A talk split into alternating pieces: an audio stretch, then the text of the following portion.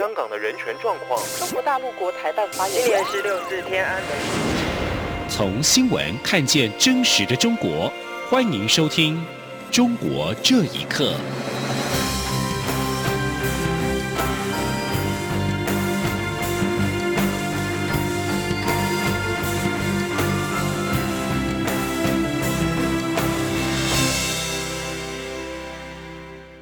听众朋友们，晚安，欢迎收听《中国这一刻》，我是李自立。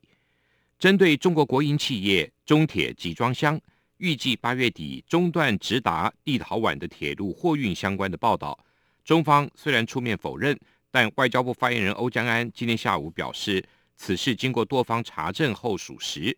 外交部严正反对将涉及人民生存福祉的正常经贸往来当作制裁的武器。呼吁民主阵营伙伴国家仗义声援立陶宛，我国也将在共同价值的基础上，持续的深化台湾跟立陶宛的互惠互利伙伴关系。记者王兆坤的报道。外交部发言人欧江安表示，根据我方掌握讯息，中铁集装箱的铁路货运是中国货物出口到欧洲各种途径当中成本相对较为低廉的运输方式，中国政府有大量补贴。面对中方相关作为，外交部呼吁民主阵营的伙伴国家相互尊重、扶持，仗义声援立陶宛，展现团结互助、不畏强权决心，坚守共享的民主自由价值。欧江安说：“外交部我们严正的反对，将任何涉及人民的生存福祉的正常经贸往来当作制裁的武器，并且我们也呼吁世界各国要尊重自由贸易的精神。”遵循以国际规则为基础的国际贸易体系，来维持全球的经济稳定跟繁荣，并且必须保障各国人民不受到威胁的基本权利。欧江安强调，我国乐愿在共同基础之上，与包括立陶宛在内的理念相近伙伴合作，促进经贸往来与投资联结。而台湾与立陶宛将在共同的理念及价值基础上，持续深化两国互惠互利伙伴关系。中央广播电台记者王兆坤台北采访报道：针对两岸未来的交流互动，海基会今天举行顾问会议，以两岸商谈在互动往来扮演的关键角色、三十年来具体的事例检视为题进行讨论。海基会表示，顾问们认为，COVID-19 疫情已经造成两岸各项交流受到严重的限制，随着两岸疫情渴望逐渐趋缓。逐步恢复交流是双方应该共同努力的方向。海基会秘书长詹志宏表示，尽管两岸三十年来在政治立场上各有坚持，政治议题也一直无法找到双方都能接受的解决问题方案。然而，自一九九一年以来，两岸正式启动对话协商，以及历来推动无数的开放措施，事先透过双方政府的授权管道。或是民间相关各界人士从旁协助，进行必要的沟通对话、预作安排，已经成为成功推展交流互动的必要条件。香港大学学生会前会长郭永浩等三名港大学生，因为悼念七一刺警案的凶嫌而被捕。港警指称会议形容凶嫌为港人牺牲，违反港区国安法，煽动实施恐怖活动罪。港大学生认为此法的扩大诠释容易被滥用。香港资深教育界人士张瑞辉表示，为香港年轻人而悲哀，并且批评校方未能保护学生。请听以下报道。香港大学生学生会成员郭永浩、张晋生、荣颂喜十八号遭港警拘捕，他们被指参与悼念七一刺警案嫌犯，涉嫌违反港区国安法，宣扬恐怖主义、煽动实施恐怖活动罪。香港警方高级警司李桂华十八号指出，上月七号，港大学生会召开会议，先为七一刺警案死者默哀。感念他为香港而牺牲，希望以褒奖方式处理。会议结束后，又把相关讯息转发社交平台。他说：“这是美化及光荣恐怖主义。”港大学生会前会长郭永健表示：“学生有无处法，仍言之过早。港区国安法的扩大诠释，容易被滥用。”他说：“似乎我諗香港依家任何一間大學根本就完。”我觉得其实是一种施压，做成一个氛围去让大家晋升。其实整个公民社会已经是没有空间。我觉得学生会是其中一环。香港资深教育人士张瑞辉接受自由亚洲电台采访时，为香港年轻人感到悲哀。他认为，学生只是表达对事件的看法，这是当局对言论自由的打压，借以制造寒蝉效应。他也批评港大校方没有保护学生。他说：“似乎香港依家任何一間大學根本就似乎香港现在任何一间大学根本完全做不到国际的大学。里面的学者，特别是领导层，有权做出这些决定的人，他们完全绝对无资格可称上为国际学者。”因为他们将自己所教育的学生暴露在集权下，让他们被剥削自由、压迫，甚至自己作为刽子手一起做。事件发生后，港大拒绝承认学生会角色，要求学生会迁离，禁止涉事学生进入港大校园使用大学设施和服务。港大法律学院首席讲师张达明愤而辞去校委会委员。另外，港大毕业生发起签名联署，批评校方的决定。当时就超过千人联署。央广新闻整理报道：香港大学学生会感激七一刺警案梁建辉为港牺牲，后续引发校方的施压，成员遭港警拘捕。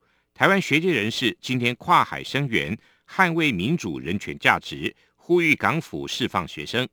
台湾学生联合会常务理事黄庭伟表示，台湾学生声援香港学生自治组织。反对港府将集权的手伸入校园，残害香港青年世代，也希望借此提醒台湾社会珍惜得来不易的民主。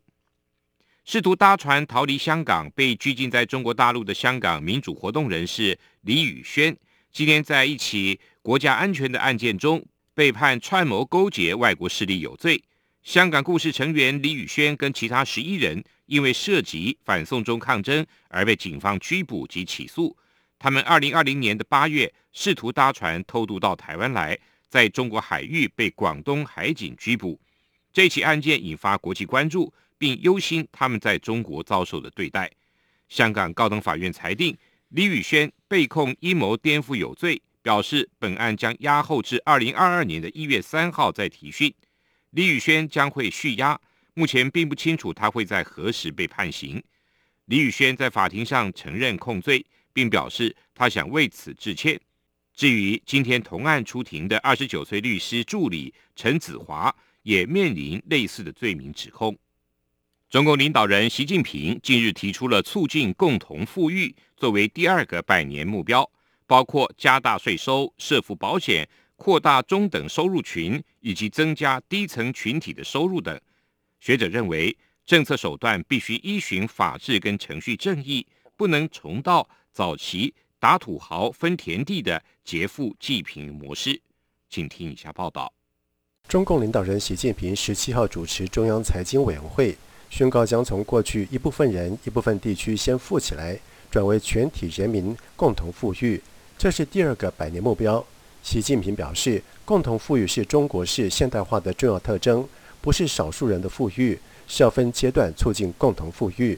经济学者彭定鼎告诉自由洲电台：“均贫富口号很恐怖，会让人联想是打富豪分田地，这跟保护私有财产的自由经济原则相抵触。”他说：“你只要你是用合法正当的手段你取得的财富，不管多么巨大，都应当是受到保护的。”他指出，孙大武的案例就让外界认为，当局是因为他成了大户构成威胁，对他旧账新账一起算。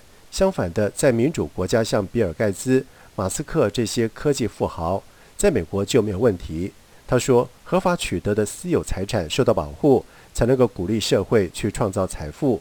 彭定鼎认为，高收入者已经缴了更多的税，政府应做的是对穷人提供保障，而不是以国家力量控制均贫富。他说：“中国需要程序正义，法治的根本就是程序正义，不可以以均贫富为目标。这个世界上的人的才华、智力，呃，和他的这个经营能力、机遇是不平等的。人生而平等，是在法律意义上的平等，而不是在社会地位意义上的平等。你不可以去，说因为你有钱，我来剥夺你。”台湾中华经济研究院 WTO 及 RTA 研究中心副执行长李纯表示，北京当局近来以反垄断、加强监管为由，对科技业、补教业、网络游戏业等龙头公司逐一整顿，转瞬间又宣示促进共同富裕，可以显见中国经济计划的下一个重点目标就是要处理所得分配的问题。央广新闻整理报道，在中共再次强调共同富裕之后。曾被中国监管开罚的腾讯公司宣布要加码投入人民币五百亿元，大约新台币两千一百五十亿元，用于乡村振兴，增加低收入人群的收入。在美中关系僵持未解之际，中国官媒新华社近来指称美国有腐败病，美国政治腐败已深入骨髓。但中共官方近日公布的一连串数据资讯。却遭到外界质疑，美中两国究竟哪一方才是腐败病的真实写照？学者指出，事实上，因为政治制度的差异，意味着腐败的本质完全不同。请听以下报道：中共官媒五月底发表三篇连载文章，试图揭发美国社会的各种病灶，首要就是腐败病。文中指称，金钱主导始终都是美国政治的不变底色，用法律条文为权钱交易披上合法外衣。美国政治的制度性腐败已经深入骨髓。腐败究竟指的是什么？原北京律师赖建平指出，腐败的形式五花八门，但万变不离其宗。他说，腐败的形式多种多样，只不过呢，有的已经上升到了刑法去调整的这么一个程度，有的呢，可能还没有被。认定为是犯罪，但是呢，性质上都是一样，都是因为行使公权力，个人及其家属得到某种好处或者利益。先来看看美国司法部提交给国会的二零一九年年度报告。自两千年以来，美国政府起诉了一万五千多名联邦、州或地方政府官员，约九成被认定有罪。至于中国，根据中共官方资料显示，截至今年六月，中共党员总数约为九千五百万人。过去八年来，近百分之五的党员被查处，而过去四年，光是自首的中共党员就是美国近二十年来起诉涉腐官员的两倍多。旅美宪政学者王天成接受自由亚洲电台访问时指出，美中政治制度的差异意味着腐败的本质完全不同。他说。美国这个制度啊，强调的是对权力的制约和监督，要监督，要制约权力。但一个非常重要的方面就是保持要有一个廉洁的政府。那中国呢是一个专制政权，它权力是不受监督的。北京评论人士华普认为，一官一商正是中国式腐败的特色，也就是为了捞钱而做官。家族中有人做官，就有亲人去捞钱，这样的例子不胜枚举。意见人士李海也表示，权力腐败对社会造成的危害比腐败本身更可怕。央广新闻整理报道：中国交通运输部十八号表示，将要求网约车平台企业规范自主定价行为，降低过高的抽成比例，设定抽成比例的上限。根据中国国务院新闻办公室的官网发布，交通运输部运输服务司的负责人李华强在会中答复媒体提问时表示。目前，中国共有两百三十六家网约车平台企业取得许可的网约车驾驶超过三百五十一万人。个别网约车平台在获得市场优势地位后，随意调整计价的规则等经营策略，设置过高的抽成比例，诱使驾驶超时劳动、疲劳驾驶，侵害了驾驶的劳动报酬、休息等劳动权益。他表示。交通运输部将结合网约车行业改革发展的实际情况，会同相关部门加快的推动指导意见，努力改善劳动条件，切实保障网约车驾驶等群体的劳动权益。消息一出，滴滴出行的股价傍晚在美国股市盘前一度下跌超过百分之四。杀瓜牛算犯法吗？据称是香港理工大学的博士生，近日向几只爬行的瓜牛撒上盐巴，导致瓜牛死亡，遭到警方逮捕。这个议题近日成为港人关注跟热议的话题之一。综合各方讯息，讨论者大致认为，瓜牛在野外是害虫，等同于蟑螂，警方采取拘捕行动并不合理。以上，中国这一刻，谢谢您的收听。你是中央广播电台台湾之音。